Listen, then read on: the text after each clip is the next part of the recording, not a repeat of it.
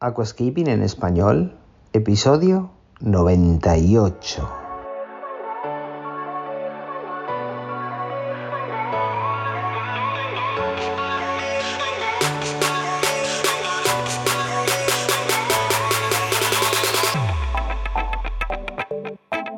Muy buenos días a todos y bienvenidos a Aquascaping en español, el podcast de Nascapers para todos aquellos apasionados al paisajismo acuático que queréis llevar vuestro acuario a un nivel superior.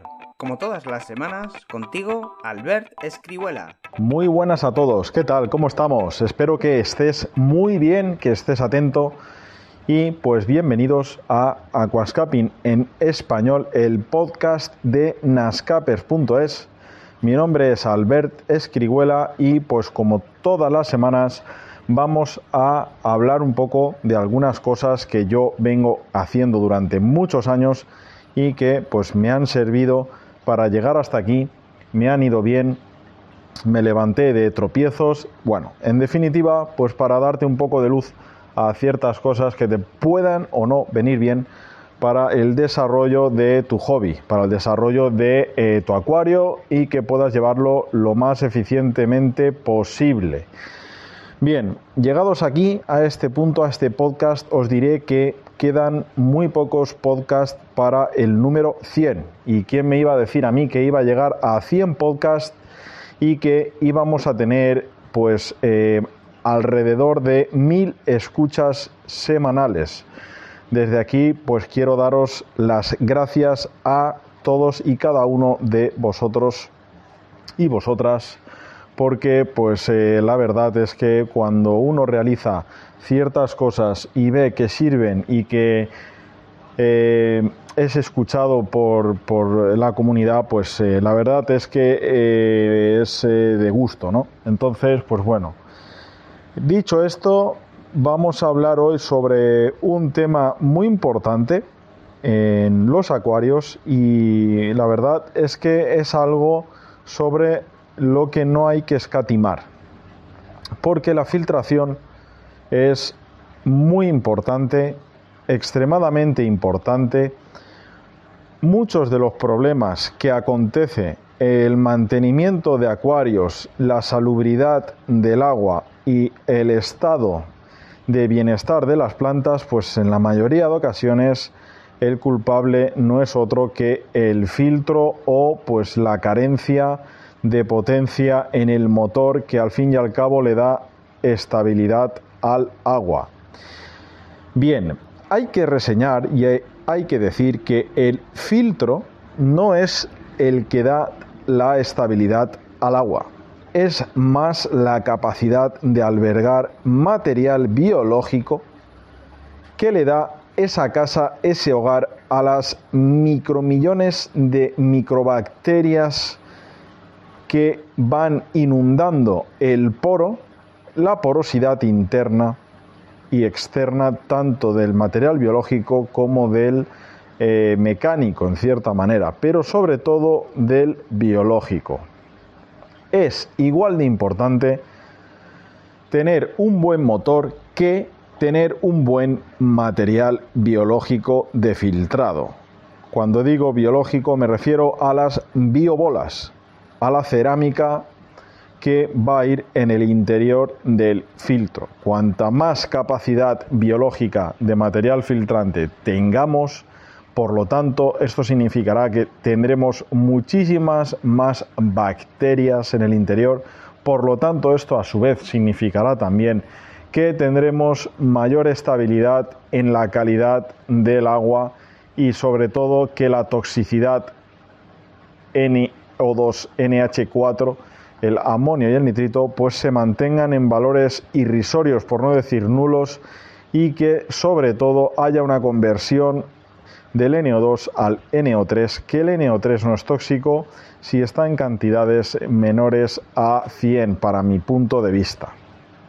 Pero no aconsejo tenerlo a más de 5. ¿eh? El nitrato, ten en cuenta que es un macronutriente que le va a venir muy bien al plantado. ¿eh?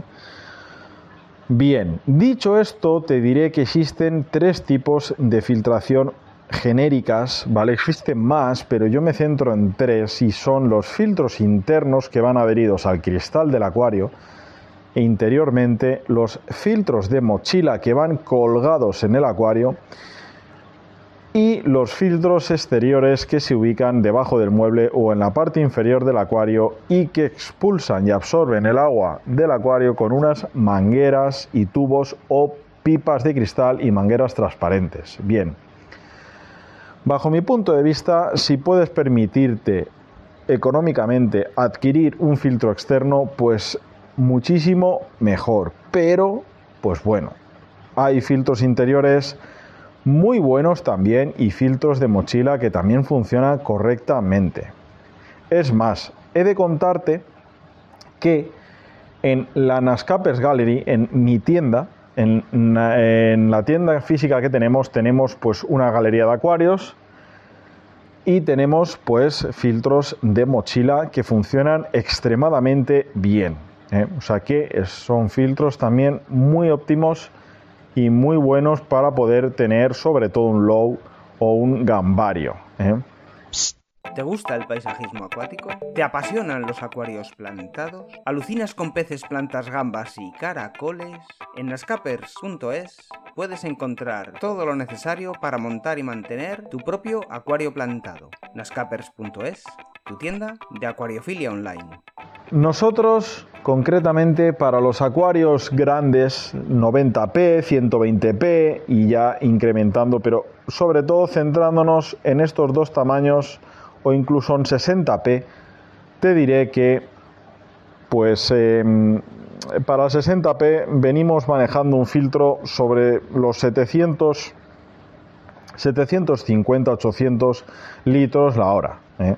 creo que es pues un buen número creo que es una buena potencia y pues también una buena mm, capacidad para almacenar el material biológico cuando ya nos vamos a un 90p, pues solemos poner 2502 o 2600 de Heim o cualquier otro que mueva los 1000-1200 litros la hora. Pero ponemos un par. ¿eh? Dos y en serie. La entrada, sea, la salida del primer filtro a la entrada del segundo. Tienes un vídeo en el canal de YouTube donde explico este sistema y un artículo en el blog de nascapers.es donde también te explico el mecanismo este con esquemas. Bien, para eh, un 120p pues suelo poner un filtro que mueva y nos vaya en torno a los 1800-2000 litros la hora. Siempre es bueno ir por encima, sobredimensionar pues la filtración normalmente las marcas tiran muy por debajo y normalmente los filtros que las casas o marcas nos aconsejan para acuarios se nos quedan con el tiempo insuficientes. ¿eh? Esto no es que yo quiera vender más, sino que es una verdad como un templo y pues eh, si conoces a un amigo aquascaper o alguien que tenga acuario grande, te lo va a corroborar. Cuanta más filtración tenga un acuario, pues muchísimo mejor para absolutamente todo, porque esto hace que son las siguientes ventajas que te voy a nombrar. Tengas más capacidad biológica en el propio filtro para darte estabilidad. Más movimiento de agua y menos se te va a enturbiar el agua. La superficie va a estar muy fluida, poco viscosa y con nada de biofilm. Vas a tener una mejor disolución de CO2 ya que va a haber un movimiento interior en el agua del acuario. Por lo tanto, la burbuja va a circular, va a bailar muy bien interiormente en la columna de agua hasta disolverse. Y en definitiva, pues todas estas ventajas al final a largo plazo y medio plazo, pues te da pues que tu acuario luzca con esa salud y que sobre todo si un acuario luce, ten en cuenta que te está luciendo a ti verlo. Eso es así, va en paralelo, ¿de acuerdo? Eso es así porque al final toda clase de hobbies, toda clase de aficiones, pues si estamos a gusto con ellas, si eh, las tenemos bien, pues al final te dan bienestar en la vida y eso es así. Cuando tienes un hobby o una afición que no la acabas de tener como quieres, pues no acabas de tener esas sensaciones internas positivas, eh, optimistas en tu día a día y eso te lleva a llevártelo a otras facetas de la vida, ¿no?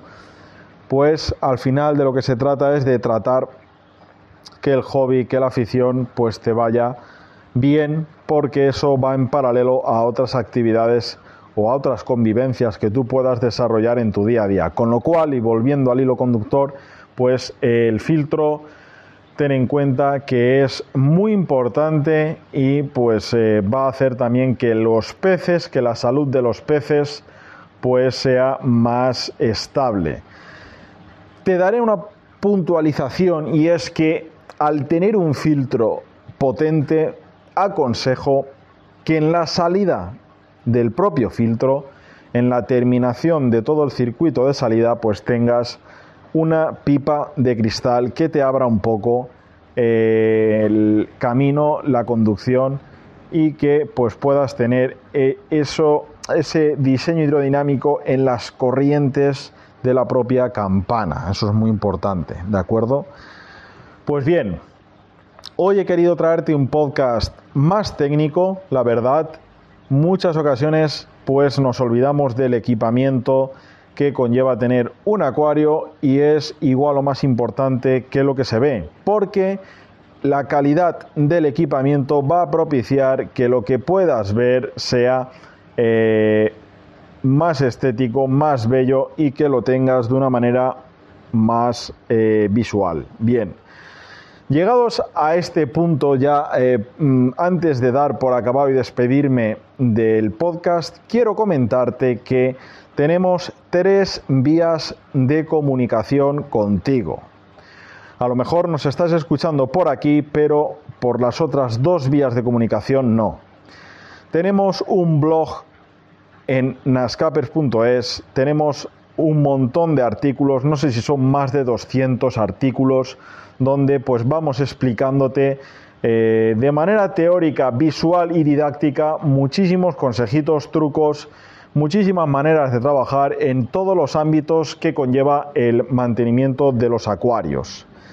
Pégale un vistazo en ascapers.es arriba en el blog, ¿de acuerdo? Bien.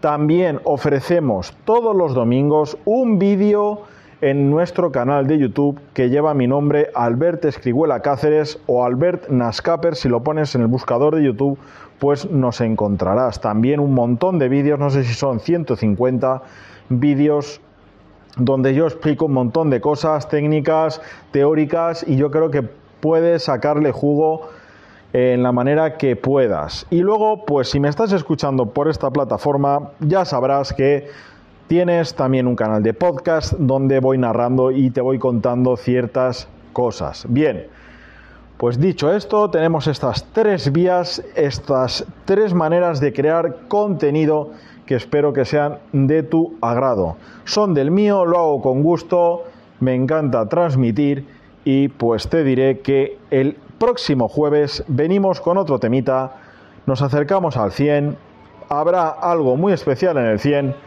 y no digo nada y lo digo todo. Nos escuchamos la próxima semana. Chao. Y hasta aquí el episodio de hoy. Muchísimas gracias por todo, por vuestras valoraciones de 5 estrellas en iTunes, por vuestros me gusta y comentarios en iVoox, y por supuesto por suscribiros a este podcast. Ah, y por cierto, ahora en Spotify podéis calificar el podcast con 5 estrellas. No digo nada y lo digo todo. Nos escuchamos la semana que viene con mucho más Aquascaping en español.